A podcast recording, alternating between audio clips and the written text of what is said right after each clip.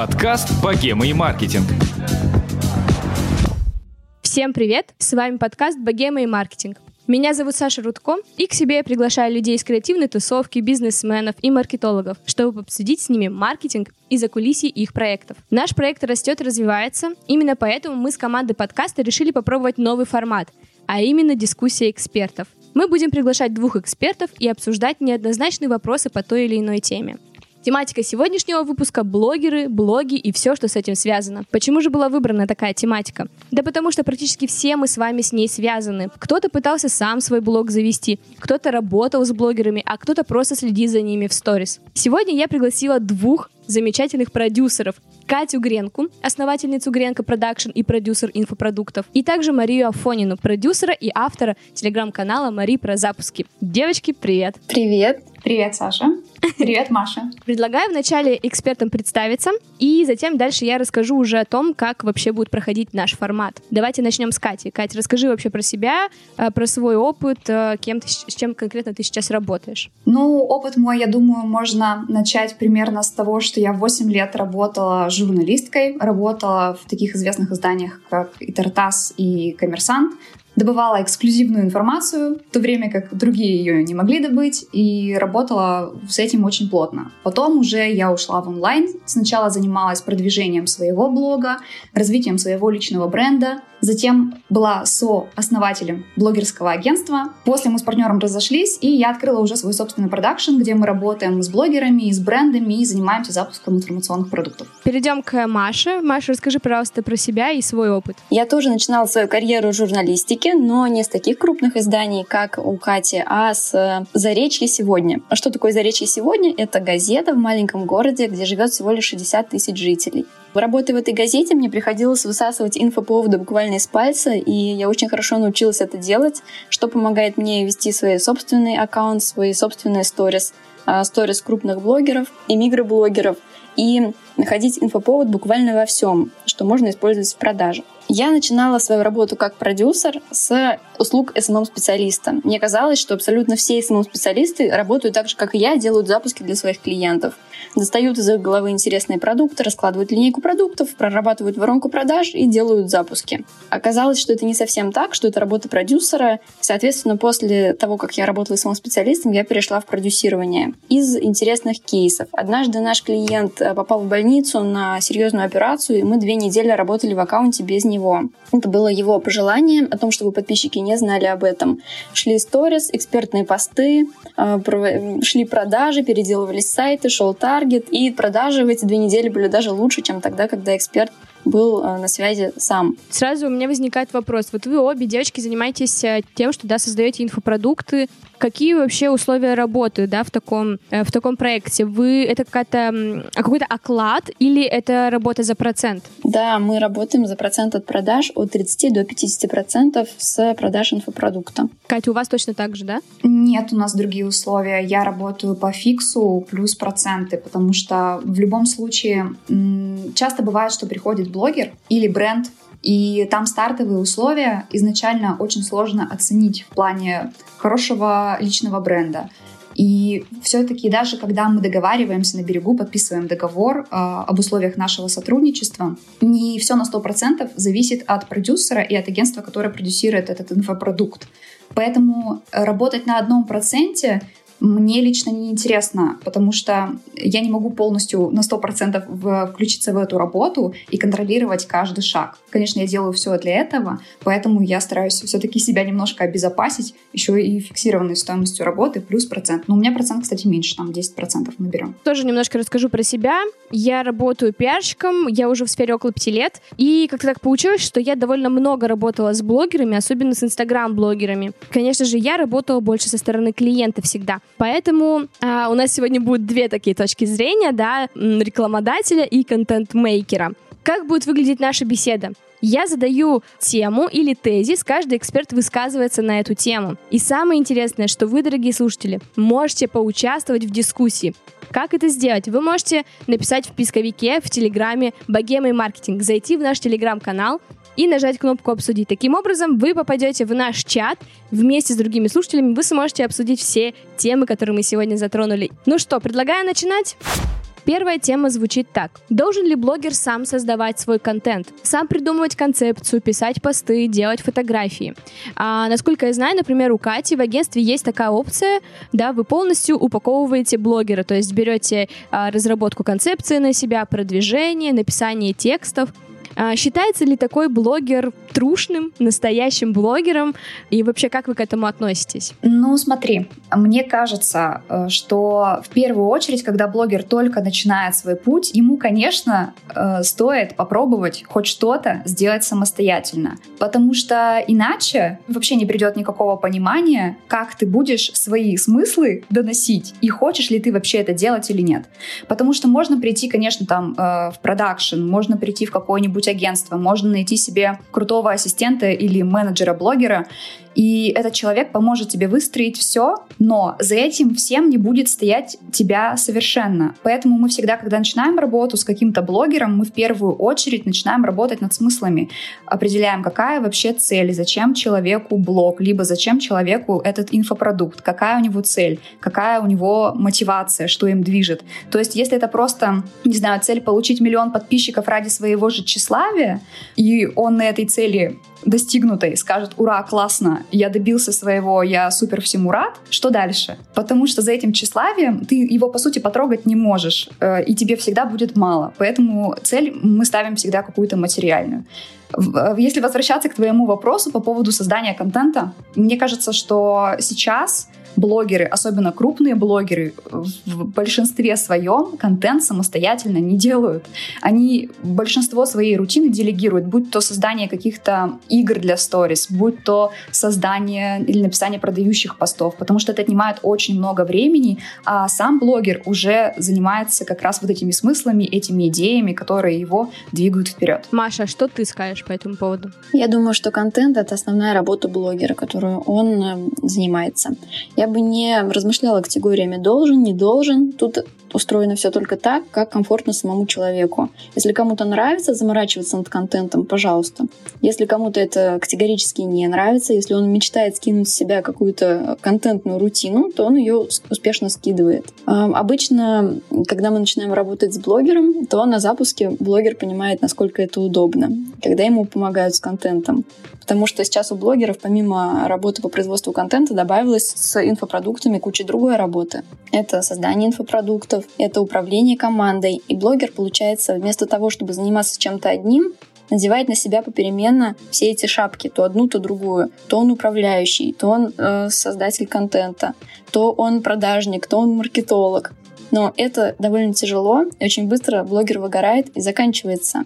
И поэтому, когда блогер начинает работать с командой на запуске, где все это есть, где есть креативные идеи для его контента, где есть сторисмейкер, который оформляет его истории, где есть продажник, который упаковывает смыслы и продает. Блогер понимает, насколько это удобно. И поработав так хотя бы один день, он уже не хочет возвращаться обратно там, где он один. А в том числе, почему популярны продюсеры? Почему это так востребовано? Почему практически каждый блогер ищет себе продюсера? Потому что блогеры устают быть одни, устают быть одни во всем, в том числе в создании контента. Им хочется хоть хотя бы каких-то вторых рук, а когда они получают эти вторые руки, когда они начинают делегировать рутину, они понимают, что им хочется еще и вторых мозгов, чтобы кто-то подумал вместе с ними над их личным брендом, над их продажами, над их продуктом. Хочу тоже немножко высказаться по поводу того, должен ли сам блогер создавать контент или нет. Даже если человек нанимает себе продюсера, блогера или контент-мейкера, он в любом случае должен участвовать в разработке того или иного контента. Мне кажется, что очень важно, чтобы человек сам писал посты касаемо его мнения или его личного жизненного опыта и так далее, потому что это невозможно придумать, ни один э, креативный менеджер не сможет это сделать правдоподобно и красиво. Поэтому мне кажется, что как минимум в этом должен делать блогер сам. Ну и я соглашусь с Катиной мысли, что действительно на начальных этапах блогер а, должен попробовать все-таки сделать что-то сам. Но если он уже прям с самого начала не сам а, занимается своим контентом, то лично я считаю его уже таким не трушным блогером. Переходим к следующей теме. Когда к вам обращается клиент, проверяете ли вы его экспертность в том или ином вопросе? И важно ли это для вас? Да, однозначно важно. Потому что у нас есть, кстати, такая услуга в продакшене, называется рекламная пауза. То есть мы людей ведем полностью только по рекламе. Создаем креативы для таргетированной рекламы, для рекламы у блогеров, подбираем рекламные площадки, ну и полностью курируем всю эту работу и ее оптимизируем. Мне кажется, так это удобнее, чем нежели у тебя отдельно занимается макетами один человек, там, не знаю, подбором рекламных площадок другой человек. То есть все работает только в комплексе.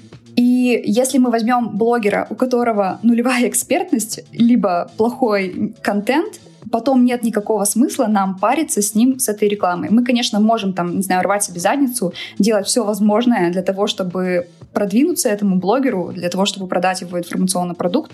Но если там информационная насыщенность равна нулю, либо уходит сильно в минус, то тогда, конечно, нет никакого смысла в нашей работе. Ну и самой мне лично мараться, портить свою репутацию совершенно не хочется в таких вопросах. Я вообще, когда готовилась, э, я поняла, что меня, например, в данной вот теме немного возмущает тот факт, что блогер может взять и поменять свою тематику резко. Не кажется ли вам, что это уже прям такой, ну прям чернушный инфобиз? Никто никогда не меняет тематику блога, просто проснувшись. Так, все, теперь будет про другое, потому что вот это в тренде теперь. Как правило, за сменой тематики стоит сначала смена в голове, стоят изменения в голове.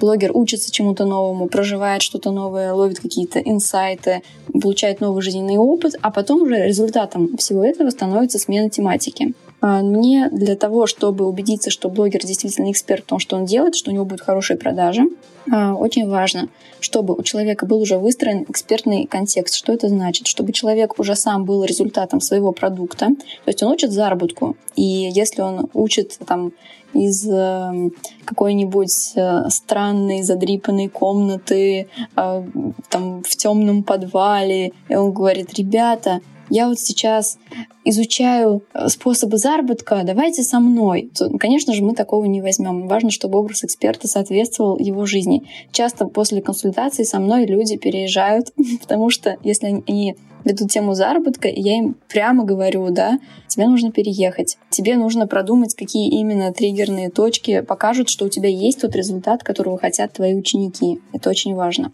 У меня есть по разным нишам список э, самых распространенных желаемых точек Б клиентов, и я проверяю по этому списку, подходит ли эксперт, то есть выглядит ли он та, как тот, у которого хочется купить. И второе очень важное, чтобы у эксперта уже были запросы на эту тему от подписчиков. То есть очень важно, чтобы подписчики постоянно его спрашивали, а как ты это сделал? А вот расскажи, там, на чем ты зарабатываешь? Или как ты стала такой уверенной в себе? Либо если эксперт или блогер уже занимается личной работой, консультирует, или там он ментор, чтобы у него были очереди на личную работу, большое количество желающих, в этом случае мы можем прогнозировать, что запуск массового продукта будет успешным на эту тему. Мне очень понравился момент про то, что ты сказал, что у тебя уже есть какой-то список, так сказать, критериев, да, на да. проверку. Можешь ли ты озвучить? Э, мне кажется, это важно, да, то есть даже сам человек, сейчас вот наши слушатели, э, я думаю, у многих э, стоит этот вопрос, и, в принципе, еще такой есть, да, как синдром самозванца. Интересно самому себя даже проверить по этим твоим критериям, если ты можешь их озвучить. Смотрите, мы берем в работу тех, кто, во-первых, сам транслирует то, чему учат, то есть он сам эту трансформацию пережил и может теперь свою какую-то бывшую личную волю превратить в лекарство для участников курса. Тех, у кого уже есть запросы, то есть когда либо человека спрашивают все время, ну когда уже твой курс, ну когда уже твой курс, либо когда его постоянно достают с одной и той же темой, ну как ты это сделал, расскажи, ну поделись. То есть, если мы видим, что эта тема востребована, то нам не составляет труда сделать ее еще более востребованной, в глазах подписчиков еще больше подогреть. Это как раз основа как бы, любого успешного запуска. Выбрать того самого эксперта, у которого эта точно тема зайдет. Вот, я сейчас открыла свой список. Он есть в открытом доступе. Сначала расскажу предысторию этого списка. Перед каждым запуском мы отправляем анкету для потенциальных участников курса, в которой выявляем их боли, желания, возражения и желаемую точку Б. И у нас уже есть э, готовые анкеты по нишам бьюти, психологии, заработку. И на основании этих анкет мы как раз и делаем выводы о том, каким должен быть эксперт в этой нише для того, чтобы делать успешные запуски. Например, по заработку. Что представляет большинство людей? Ну, это выводы на основании анализа тысячи, двух тысяч анкет. Точка Б, когда человек справляется с тем, чему ему не хватает, когда он получает свой желаемый заработок, он представляет, что наконец-то у него будет хорошее настроение, спокойное счастливое утро, дорогие покупки для себя, парня, ребенка или родителей, помощи, подарки родителям, финансовая подушка, сбережения, бронирование путешествий, отдых. Они ожидают, что наконец-то уйдет чувство вины, что смогут наконец-то купить то, что хочется, отдадут долги, станут популярными заведут знакомство со знаменитостями, станут уверенными, спокойными, вырастет уровень жизни, наконец-то позволят себе няню или еще какой-то домашний персонал, докажут всем, что тоже могут. Вот, и мы смотрим. Ага, что из этого соответствует реальной жизни эксперта? Что из этого блогер транслирует? То есть, если мы видим, что люди мечтают купить себе квартиру, когда будут зарабатывать лишние там 100 тысяч рублей, то нам важно, чтобы квартира эксперта, она соответствовала пониманию и образу у людей действительно классной, шикарной квартиры и так далее. Катя, может быть, у тебя есть что-то дополнить по этой теме? Когда мы работаем с экспертом, и эксперт вообще громко заявляет о своей экспертности, какой бы масло масляное сейчас не звучало, во-первых, на что стоит обратить внимание, мне кажется, и для подписчика, и для покупателя, и для человека, который с ним работает. Если у эксперта образование в соответствующей области, то есть если эксперт о чем-то вещает, и у него есть, э, нету какого-то соответствующего образования, даже каких-то специализированных курсов, ну, я бы усомнилась, потому что это такое твердое социальное доказательство.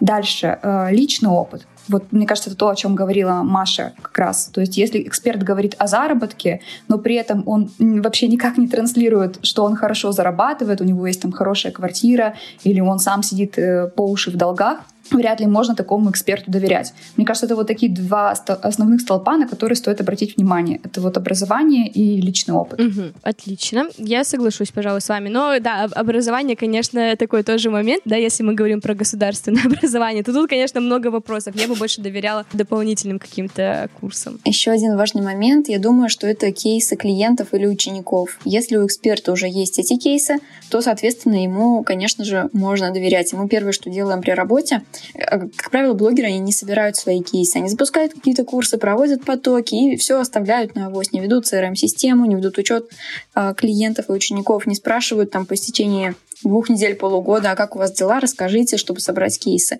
И мы это вот делаем, собираем кейсы, передаем блогерам, и блогеры говорят, офигеть, это все мои? Ну да, они не собирали. Дорогие слушатели, я попрошу вас после выпуска обязательно поставить нам звездочки в iTunes, либо оставить э, отзыв там же, чтобы понять, понравился вам э, данный формат или нет, или что нам, возможно, стоит улучшить. Третья тема звучит следующим образом. Как мы все понимаем, тематика блогеров и инфобиза очень тесно связана. Да, мы с вами э, уже из вопроса в вопрос обсуждаем инфопродукты.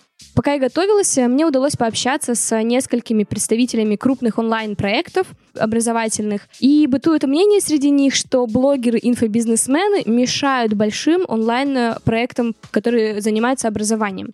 Почему это происходит? Потому что обычно над курсами да, работает большая команда. Это методисты, это эксперты, продюсеры курсов, маркетологи, кураторы курса и так далее. Как правило, у блогеров работают, да, они сами все придумывают, сами на себя берут роль преподавателя, да, либо нанимают, например, только продюсера по инфопродуктам, но методистов, да, которые все это именно с точки зрения педагогики, например, правильно выстроят, а, как правило, нет. Поэтому, да, у нас сейчас, в принципе, у, у инфобиза, да, вот этот оттенок такой противненький все равно до сих пор присутствует, потому что большинство, ну да, довольно большое количество людей покупали курсы, вот, э, назовем, недобросовестные блогеры, вот, и у них, в принципе, сложилось уже негативное, э, негативное впечатление об образовании онлайн в целом. Согласны ли вы с этим утверждением? Я вообще не согласна, потому что мне кажется, если вы создаете хороший продукт, если вы грамотно умеете доносить ценность своего продукта, то есть все, о чем сказала Маша про упаковку кейсов. Ценность — это как раз про эту упаковку кейсов. Если вы можете донести опыт ваших преподавателей, это вот ну, больше к крупным онлайн-образовательным площадкам. Э, если вы можете грамотно донести ценность, почему учиться у вас лучше. То есть есть же огромное количество онлайн-площадок сейчас, там, не знаю, те же Setters Education, та же Практика School, пожалуйста. И учиться у них выгодно, потому что, допустим, у практики есть подписка, и люди знают эту выгодную. Я заплатил подписку, и я прихожу, у меня всегда там есть доступные уроки. Либо есть блогер, у которого тоже работает большая команда. Его продюсер, маркетолог, э, есть э, блогеры, которые действительно добросовестно подходят к своим продуктам, они есть. Я здесь как адвокат всех блогеров, мне кажется, буду выступать, потому что, да, есть какие-то недобросовестные, кого там называют инфо-цыганами, но их сейчас гораздо меньше, потому что кризис, э, он сам рынок наш э, оптимизирует. И эти люди, если они один раз обосрались запуском своего продукта, у них больше его никто не купит. Отмываться очень сложно, особенно сейчас э, в, на рынке инфопродуктов в Инстаграме. Потому что все это, Инстаграм — это большая деревня. Здесь все быстрые слухи расходятся, и люди понимают, кому они могут идти, у кого они могут покупать, у кого классные работающие кейсы, а у кого все там со скрипом, с трудом и не очень хорошо работает. Поэтому, мне кажется, клиентов хватит на всех, и если вы умеете грамотно доносить свою ценность, то все у вас будет прекрасно. Угу.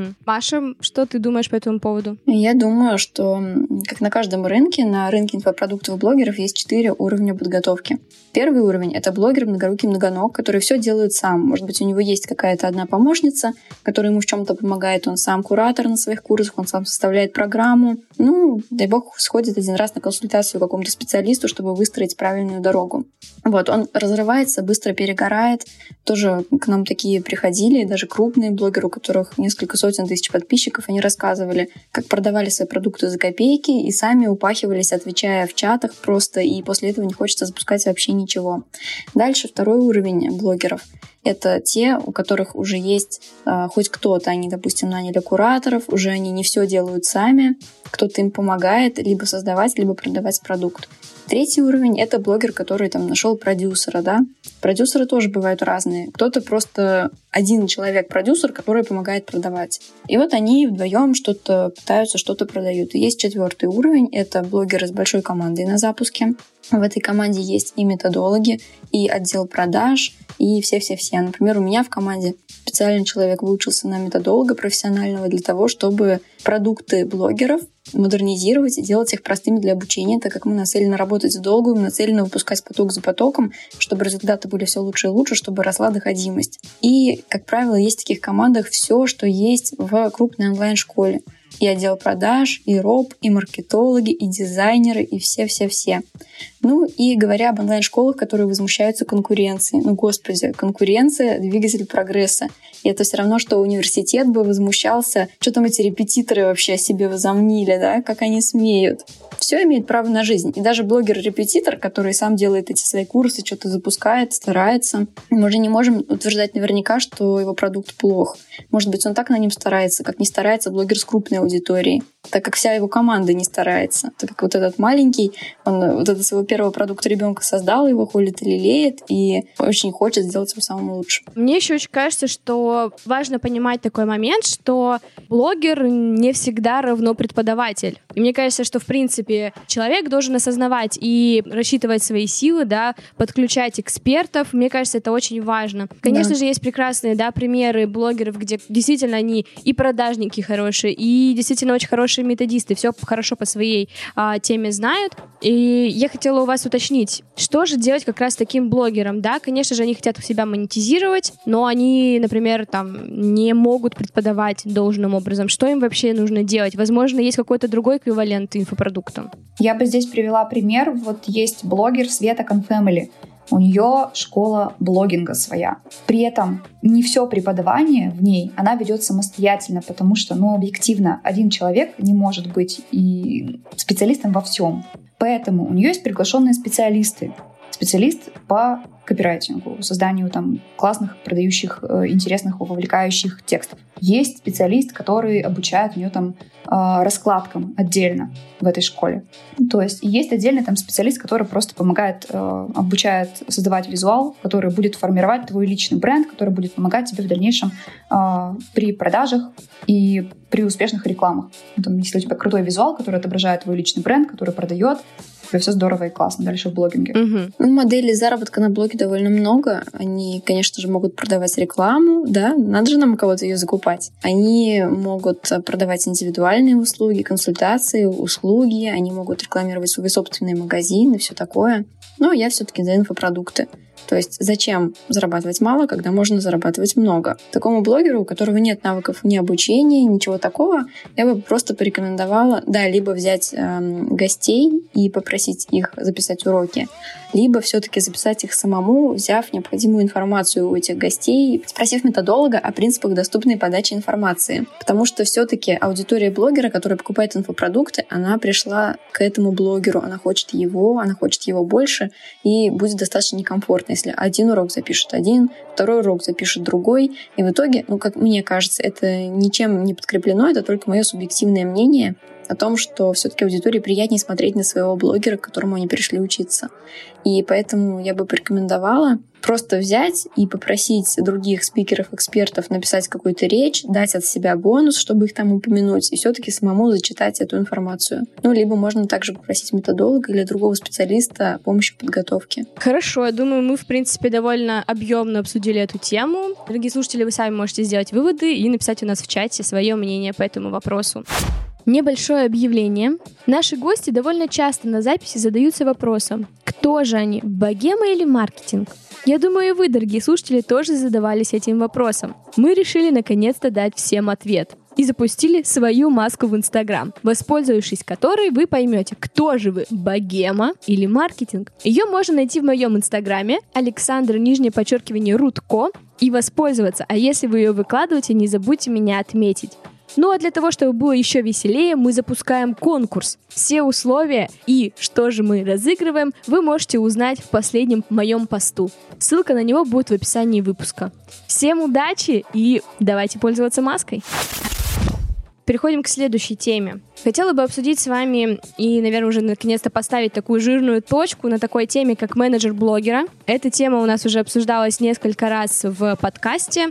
Несколько гостей рассуждали на эту тему, вообще нужна ли эта профессия и то, как она должна выглядеть в идеале. Давайте уже разложим по полочкам, как же должна а, эта профессия выглядеть по вашему мнению и зачем она нужна. И почему, да, сразу такую удочку закину, и почему среди маркетологов, да, некоторых к этой профессии относятся ну, так, с, не с презрением, не очень, в общем, назовем это как-то так. Ну, давайте я начну. Мне кажется, что само название этой профессии, менеджер-блогера, оно представляет из себя что-то общее, и нет здесь никаких конкретных характеристик.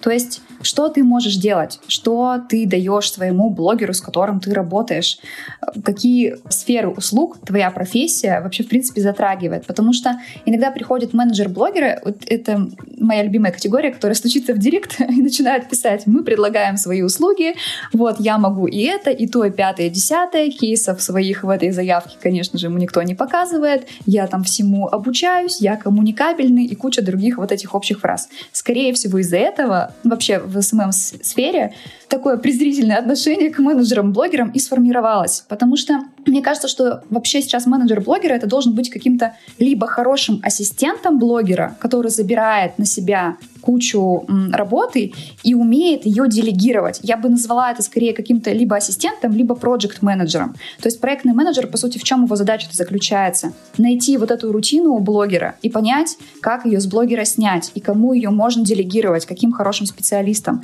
Ассистент, в принципе, занимается почти тем же самым, только он эту рутину забирает на себя, либо потом еще тоже доделегирует. Либо это какой-то рекламный менеджер, который забирает на себя узкую сферу услуг. То есть я знаю, что такое реклама, я знаю, как ее оптимизировать тебе, дорогой блогер, и я тебе с этим помогу. При этом покажу конкретные кейсы и буду тебе показывать результаты. А если это просто менеджер блогера, который там директор разбирает, ну не знаю, спорный вопрос вообще, зачем нужна такая профессия? Я абсолютно согласна с Катей, и сейчас действительно у многих расфокус в голове. Кто такой менеджер блогера, чем он все-таки занимается? Я бы делила менеджеров-блогеров на менеджера по рекламе, который подбирает площадки, э, разрабатывает макеты. Ну и то сейчас, да, это отдельные специалисты делают рекламную стратегию, подводку и макеты. Также этот специалист следит за эффективностью рекламы и контролирует, чтобы все было вовремя. Также менеджер блогера это может быть такой ассистент-помощник на разные мелкие задачи, подай, принеси, разгреби директ и так далее. И есть еще такая важная функция, особенно она нужна на запусках, особенно она нужна для крупных блогеров, которые сами уже не успевают читать свой директ, чтобы их менеджер отвечал на все комментарии и на все сообщения в директ. То есть мы перед запуском всегда смотрим, если блогер игнорирует директ, то запуск будет, скорее всего, хуже, чем он мог бы быть. И еще одно возможное направление, как Катя сказала, это что-то вроде проекта. Я считаю, что проект, он должен быть не под управлением блогера, а под управлением управляющего командой блогера, так как блогер, он сам не всегда понимает, а куда мы идем, что происходит, как вообще куда дальше, какие продукты у нас будут, какая линейка. То есть он блогер, он же все-таки надо помнить, что это просто человек. Популярный, но все-таки просто человек. У него нет, э, как правило, сильных управленческих знаний, навыков, каких-то стратегических. Нет, он просто человек, которому нужна команда, которая ему как-то это видение создаст, поможете его создать и реализовать.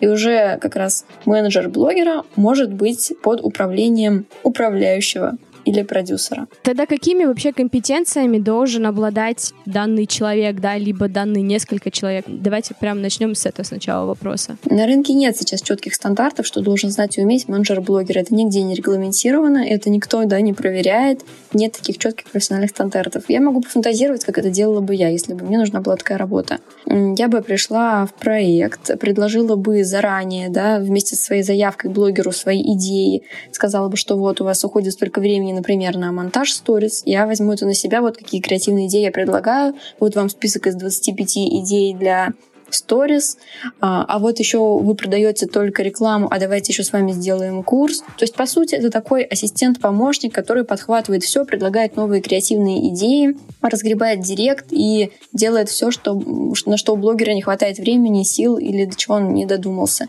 Но, к сожалению, проактивные креативные люди идут в более высокооплачиваемые профессии, чем менеджер блогера. Ну, мне кажется, что здесь нужно отталкиваться именно от направленности. То есть, как мы их выделили, примерно одинаково. Если э, человек хочет заниматься больше рекламой, ему это интересно, то здесь ему нужно свои компетенции правильно упаковать и сказать, вот я могу вам оптимизировать вашу рекламу таким-то образом, подобрать вам качественные рекламные площадки под вашу целевую аудиторию, точно под боли, под сегменты вашей целевой аудитории. Там, я могу вам оптимизировать ваши рекламные макеты и так далее. То есть понятно, что здесь у него должны быть в основном рекламные компетенции, и в этой сфере он должен шарить больше. Либо, если это проект менеджер тогда у него должны быть какие-то навыки к управлению. Вот. И я, кстати, абсолютно солидарна, что проект должен стоять либо под управляющим, либо под продюсером, потому что проект тоже такой все-таки больше человек, ему тяжелее вот эти вот слепые зоны у блогера найти и выделить. Вообще, мне кажется, оптимально блогеру было бы в такой ситуации сходить к кому-нибудь на консультацию, после этой консультации получить, в принципе, пошаговый план действий, и с этим планом действий прийти к своему проект-менеджеру и сказать, смотри, что мне тут сделали, вот давай поедем по этой, собственно, дороге. Поэтому нельзя сказать, допустим, вот у менеджера-блогера должны быть вот такие-то конкретные компетенции. Все зависит исключительно от направленности и от вообще пожеланий этого человека работать в какой-то конкретной среде. Потому что у кого-то больше аналитический ум, и он может систематизировать и помогать блогеру систематизировать всю эту работу, отслеживать, э, где там находятся дыры, где, допустим, конверсия слабая в рекламах и так далее. То есть если человек с аналитическим умом может найти и сделать, это вообще просто супер, это золотой человек, потому что большинство блогеров этого не делают и вообще нифига не считают. Вот. А если у человека, наоборот, больше креативные навыки, то тогда ему лучше куда-нибудь вот в сторону сторисмейкера посмотреть, нежели в сторону просто менеджера-блогера. Как вы думаете, есть ли какое-то количество, не знаю, подписчиков у блогера, когда ему пора заводить менеджера-блогера? То есть есть ли какая-то граница? Как вообще понимать, что вот, да, действительно нужен менеджер блогера? Я должна сделать публичное заявление, признание, каминг-аут, называйте как хотите. У меня 1700 подписчиков, и у меня есть менеджер блогера. О, да. Дело было так. Я, ну, у меня давно есть запрос на развитие в Инстаграме, но до себя всегда не доходят руки когда работаешь с другими, всегда ты себя сдвигаешь на последнее место. И вот у меня давно был запрос на то, как мне найти себе концепцию в Инстаграме, как мне ее создать, как продвигаться. Тут мне пишет девочка в директ. Мария, можно вам задать вопрос? У вас такой классный аккаунт. Почему вы до сих пор не блогер-миллионник? Я не понимаю. И все. Она мне нажала на нужный триггер, мое сердце растаяло, мое ЧСВ погладили, и я ей ответила, блин, вот представляете, так сижу и об этом, о том же самом думаю. Почему я, блин, еще не блогер? Да потому что у меня не хватает времени подумать самой об этом, найти эти, блин, рекламные площадки, себе подачу какую-то придумать хорошую, а люди, к которым я за этим обращалась, пропадали. Вот, и девочка говорит, Мария, а давайте я вам скажу свое видение вот вашего блога, просто послушайте. Я говорю, ну давайте. И она мне расписала, он же такой интересный, и вот это можно, и вот это можно показывать, и вот так можно продвигаться, и вот так подаваться. Ей, а сколько стоят ваши услуги? Она говорит, 5-7 тысяч рублей в месяц. А я говорю, беру.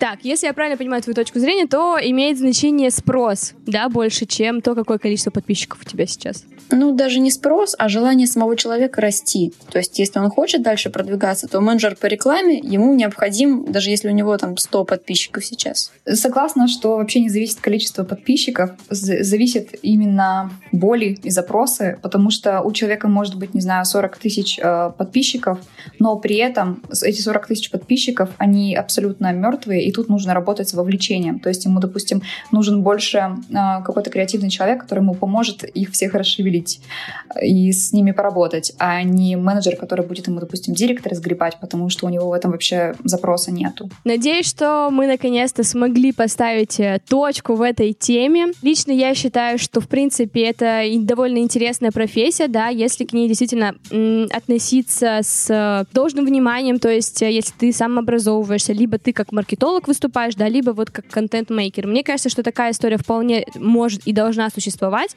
но, еще раз повторюсь, мне э, очень грустно, когда 15-летние девочки написывают крупным блогерам, и я надеюсь, что когда-нибудь э, все это изменится, и у нас будет э, большая интересная профессия менеджер-блогера. Следующая тема, которую мне хотелось бы обсудить, это ценообразование на рекламу блогеров. Меня, как человеку, который, в принципе, довольно часто закупал рекламу, всегда интересовало, как же цена образуется. Я понимаю, что блогеры, добросовестные, опять же, блогеры, смотрят на свои охваты, смотрят на свою вовлеченность и уже из этого формируют стоимость. Но я довольно часто вижу, что цена просто несоизмерима с теми охватами, с той вовлеченностью. Откуда берутся такие стоимости? Вообще, давайте разложим это тоже все по полочкам. Мне кажется, цены берутся из головы у всех, вот просто от потолка. А, но тут опять же, классно, когда блогер действительно сначала формирует ценность, а потом, исходя из этой ценности, назначает цену но такое редко где бывает. Чаще всего, знаешь, как происходит?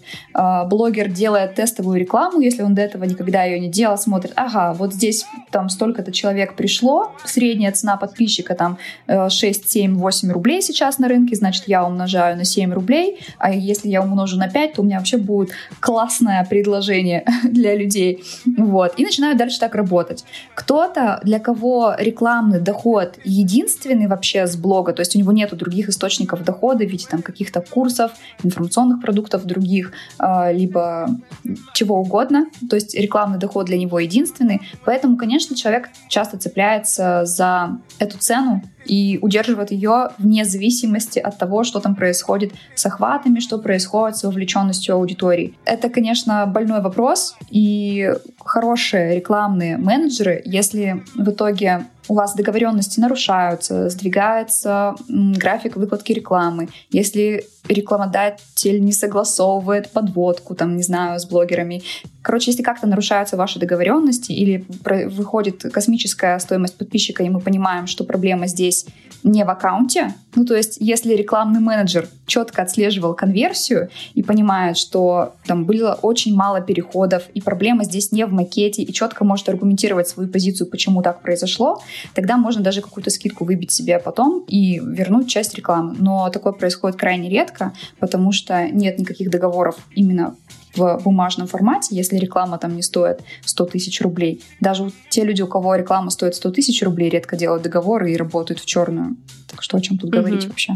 Я думаю, что есть три типа блогеров, и они формируют цену соответственно. Первый тип — это блогеры, которые берут ее действительно с потолка, они относятся к рекламе, ну, что сделали, сделали, как зашло, не зашло, ну ладно. То есть они так, они, у них, как правило, другого источника дохода нет. Они делают просто эту рекламу, делают непрофессионально, и они не маркетологи, потому что у них нет другого источника дохода. Если бы они соображали в рекламе, в подачах, они бы придумали еще что-нибудь. Таких большинство, и я знаю девушку, ее зовут Валерия Семенова, она автор курса профессии удаленный пиар-менеджер. И вот она на своем курсе у таких блогеров учит снижать цену на рекламу на 30%. Она рассказывает это примерно так, типа, вот эти девочки, они взяли цену с потолка, и у них взяли, они словили вау-эффект, ничего себе, блогеры у меня берут рекламу. Вот. Ну, им можно, ну, у них нет э, большой очереди, им можно смело писать и сбивать цену. И есть вторые, это те, у кого есть там свои инфопродукты, есть очень лояльная аудитория, они классно чувствуют, э, как подать. Вот именно это очень важное и редкое качество, чувствовать, как подать человека так, чтобы у него вышел дешевый подписчик, чтобы было больше кликов. У них, как правило, никто не просит скидку, они просто ну, делают рекламу, у них большие очереди. Есть третий тип, это, как правило, блогеры, у которых есть еще другой успешный бизнес. Э, реклама их далеко не единственный заработок. И они просто делают ее да, по настроению. Тоже у них она часто эффективная, тоже расписаны очереди. И мы однажды у такого блогера продали дешевый инфопродукт чужого эксперта. То есть у самого эксперта было 200 подписчиков.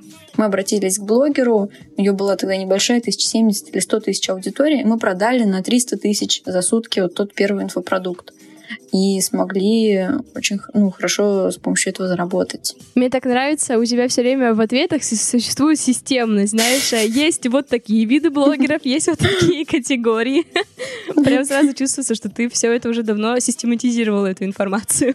Я человек, который не выживает в хаосе, я просто терпеть не могу. Мне важно, чтобы все было просто как конструктор. Это, кстати, мне кажется, очень важное качество для маркетолога любого, особенно такого человека, который выстраивает воронку продаж. Так что, мне кажется, все очень здорово.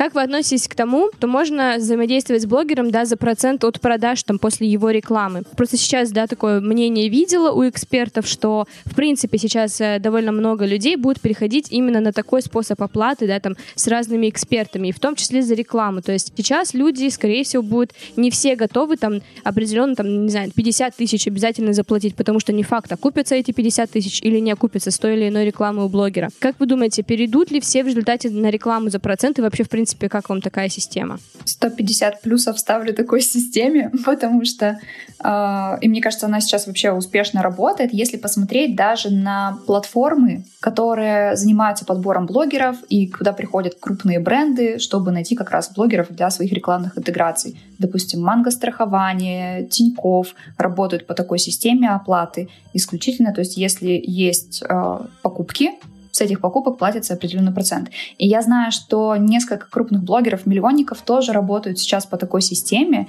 что вообще мои аплодисменты, потому что это действительно ответственный подход. И здесь блогер понимает, что он сначала проверяет сам продукт, во-первых, в первую очередь, понимает, сможет ли он этот продукт правильно презентовать, получится ли у него его качественно продать, чтобы его хорошо купили, и, соответственно, у блогера получится с этого приличный процент, приятный. А мне кажется, что рынок сам подстраивается вообще под все изменения, и у экспертов больше, конечно, будет спроса на такую рекламу. Я, конечно, такой себе диванный аналитик больше в этом вопросе, поэтому могу только предполагать. Ну, есть два типа блогеров. Шучу. Нет, здесь у меня нет типологии.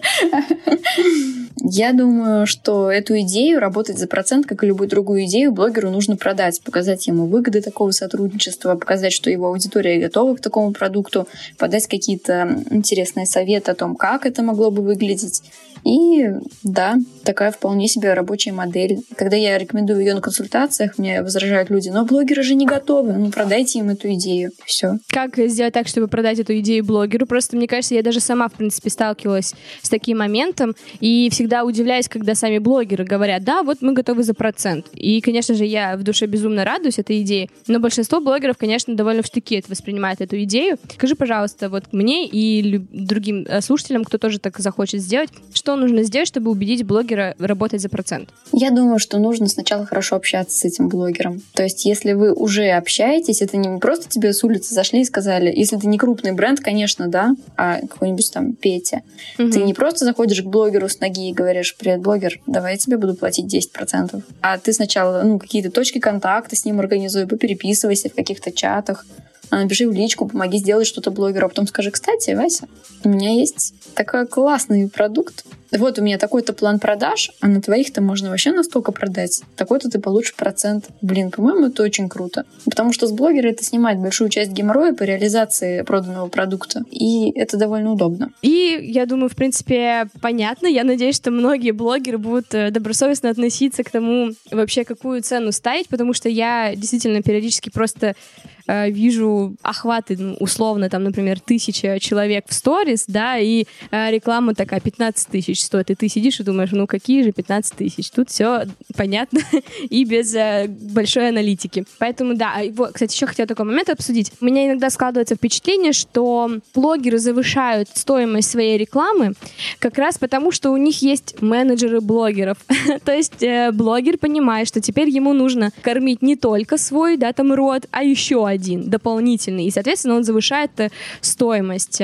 Как вы думаете, права я или нет? И вообще, в принципе, почему, да, в результате рекламодатель должен платить за то, что э, у блогера появился менеджер? Мне кажется, вообще очень интересное предположение. Мне оно никогда в голову не пришло, потому что ну, блин, доходность, расходность рассчитывается совершенно по-другому. То есть э, здесь не нужно... Вклад... То есть стоимость продукта, то есть рекламы, не зависит от того, есть у тебя менеджер, либо нет. То есть это же не влияющий фактор на цену. Поэтому у меня сейчас такое в голове error, error, error. Ну, я думаю, что продукт будет продаваться по такой цене до тех пор, пока за него люди готовы платить. И в целом блогер, он никому ничего не должен, он может поставить любую цену mm-hmm. свой продукт. Например, есть у него дополнительные источники дохода. На рекламе он зарабатывает самые, какую-то, самые небольшие деньги, и зная, да, какую силу несет его блог, как его любят подписчики, их лояльность, он может сказать, да, у меня охват тысяча, а реклама стоит 40. Не хотите, не берите, и будет прав. Мне очень э, интересно э, наблюдать за тем, что, да, знаете, я так э, со стороны рекламодателей больше, да, обсуждаю, вот, а вы со стороны именно блогера. И у нас получается довольно интересное мнение. И последняя тема, которую мне хотелось с вами обсудить. Должен ли продюсер блогеров, да, либо продюсер инфопродуктов быть серым кардиналом, как Маша, либо это больше такой, да, публичный человек, например, как Катя? Опять же, никто никому ничего не должен. Это выбор лично каждого человека. Если человеку комфортнее э, быть в тени, пожалуйста, это исключительно его выбор. Тем более многие блогеры предпочитают, чтобы человек, который работал с ними, был в тени, а кому-то наоборот комфортнее, чтобы человек, который с ним э, работал, был тоже какой-то около медийной личностью и тоже побольше светился. То есть он с этого тоже какой-то получает определенный профит. Поэтому, мне кажется, здесь выбор. Я бы вообще, кстати, не назвала себя каким-то таким медийным человеком. Ну ладно, спасибо, Саша. Я считаю так, если у тебя блог есть, ты медийный человек. Ну да, да. Маш, э, как ты думаешь вообще, вот почему, э, например, да, ты можешь сразу про себя сказать, почему тебе вот комфортнее быть таким кардиналом в мире блогеров? Мне некомфортнее быть серым кардиналом, более того, я не серый кардинал. Планы по развитию собственного личного бренда у меня достаточно амбициозные, но сейчас я занята именно выстраиванием бэкэнда, да, то есть выстраиванием всего основания команды отдела продаж, проект менеджера которые будут а, выполнять э, эту работу. Потому что когда я начала вести телеграм-канал, мне увеличилось количество заявок на продюсирование просто кратно. И я не могу сейчас да, обслуживать там больше четырех блогеров одновременно. Поэтому я сейчас строю довольно-таки большую команду для того, чтобы когда я стану более медийной, когда заявки увеличатся еще раз кратно, а они увеличиваются с каждым постом. То есть пост на канале мне сразу же там 5-10 сообщений а, берете блогеров. Вот. То есть мне сейчас для того, чтобы расти еще больше, для того, чтобы и брать больше проектов, и брать крупные проекты, мне нужно сколотить этот фундамент, чтобы он у меня был, чтобы когда блогеры к нам придут, мы не, не пролюбили все эти проекты. Поэтому мне сейчас это гораздо важнее, чем собственный личный бренд. И мне сейчас нет даже вообще времени на свой собственный контент. И я сначала все выстрою, потом я возьму это время и начну продвигаться. Здорово. Тогда ждем скорейшего твоего за- запуска. Спасибо. Когда мы говорим слово продюсер, мы, конечно же, представляем э, в первую очередь продюсера, наверное, в музыкальной сфере, да, когда там мы вспоминаем большие лейблы, э, где в тебя, собственно говоря, вкладывают деньги. Почему в сфере блогеров э, не так много таких продюсерских центров? И почему конкретно вы не выбрали, например, такой формат, когда вы находите какого-то самобытного, интересного человека, понимаете, что, в принципе, здесь можно было бы как-то выставить какую-то финансовую модель, да, после там большой работы с ним. Почему в результате вы выбрали именно больше работать э, с теми блогерами, которые просто конкретно вам, к вам уже обращаются, да, и говорят, что вот э, помоги нам доработать контент? Мне кажется, что когда ты сам приходишь к какому-то интересному, необычному, самобытному блогеру, у этого необычного самобытного блогера самое главное вообще в человеке, который приходит сам и говорит «я хочу продвигать», это как раз его мотивация. И сколько бы ты ни вкладывал в него своих сил, не помогал ему там настраивать все на свете, если этой мотивации нет, никуда мы не уедем. У меня просто была похожая ситуация. Мы работали с блогером, который терял мотивацию. Мы приходили такие, давай, слушай, мы тебе поможем. Тут у нас все заново, короче, все перестраиваем, все опять переделываем. И потом мы такие, все, смотри, мы тебе принесли. У нас тут план работы, у нас тут все заготовлено. Пока человек сам не захочет что-нибудь вообще делать, пока он самостоятельно не сформулирует, не знаю, ценность своего информационного продукта, который бы он хотел донести, который бы он хотел продавать, пока он самостоятельно не сформулирует ценность своего блога, который ему интересно вообще вести. Не надо даже суваться э, в сторону масштабирования, потому что масштабировать мы будем полный пиздец по итогу. Нечего там масштабировать, если человек не знает, что он хочет доносить, что он хочет продавать. Никто тебе с этим не поможет, если у тебя вот этого зернышка мотивационного внутри тебя самого нет. В том числе, если посмотреть на, на шоу-бизнес, который ты привела в пример, мне кажется, там ситуация это такая, что там тоже ведь сначала приходит этот вот э, исполнитель со своей жгучей мотивацией говорит, я хочу быть популярным, у меня есть тут офигительно музыкальный крутой контент. То есть оно, оно в любом случае есть. И бренд ему говорит, ну окей, давай мы в тебя вложим деньги, а потом мы будем получать эти деньги. То есть с нашим-то продюсированием все примерно то же самое, только мы вкладываем силы и ресурсы, свои знания, свою команду, которая помогает это все масштабировать, наладить, и потом уже довольствуемся плодами всего этого замечательного дела. Есть несколько моделей сотрудничества продюсера и эксперта. И в той модели, где у эксперта нет ни аудитории, ни навыков продаж, а ни денег, эксперт получает 10-15% от продаж. Все остальное получает продюсер. И это очень невыгодная модель для эксперта. Ну, то есть зачем вообще туда идти? Лучше развивать, развиваться, либо самому себя продюсировать в этом случае, либо развивать, нарабатывать свою аудиторию, собирать. А если у человека уже есть аудитория, то у него уже есть какой-то вес – и, соответственно, не требуется вложений в рекламу. И мне гораздо выгоднее становится сотрудничать с таким человеком, который уже есть аудитория, есть теплые, лояльные там клиенты, подписчики, которым есть что продавать. Ну, зачем мне идти сложным путем, если я могу пойти простым и выстраивать онлайн-школу блогеров с аудиторией? Спасибо вам большое. Я очень была рада с вами пообщаться. Мы заканчиваем нашу дискуссию. Я убедилась э, в вашей экспертности, если честно, прям вообще очень сильно. И очень рада, что именно э, мы с вами смогли э, сделать вот такой необычный формат. Возможно, у вас есть какие-то, не знаю, напутственные слова для тех, кто работает с блогерами. Возможно, вас давно что-то коробит, и вы давно хотели дать какой-то совет таким людям. Ой, я супер рада вообще была с вами тоже, девочки, пообщаться. Мне было приятно познакомиться лично, потому что я слежу и за одной, и за другой. Вот. Но вот это вот личные глаза в глаза. Это самое прекрасное да. вообще, что может быть напутствие, которое бы я сказала. Очень многие сейчас переходят в онлайн, переводят свою деятельность в онлайн, и кто-то сейчас сидит ждет какого-то волшебного знака свыше. Э, если вы его ждете, ребята, он есть.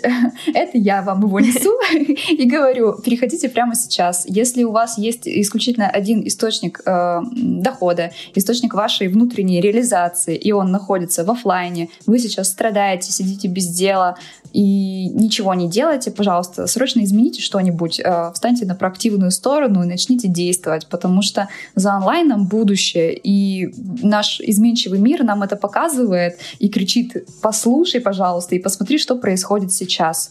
Давайте включаться в работу, получать новые крутые навыки и адаптироваться под существующую реальность. Да, тоже очень благодарна за приглашение на этот подкаст. Александра, Катя, очень приятно было с вами познакомиться, пообщаться. Я волновалась, так это мой первый подкаст, но все оказалось дружелюбно и здорово. А я хочу поделиться со слушателями своей любовью к работе. Ребята, продюсирование — это лучшая работа на свете. Она самая высокооплачиваемая. Она просто топовая, она престижная, она классная, офигенная, но сложная. То есть, да, пробуйте, когда вы начнете, вы поймете, что горите, все вокруг э, огонь, и вы в аду, но вам понравится. Даже самой немножко захотелось стать продюсером.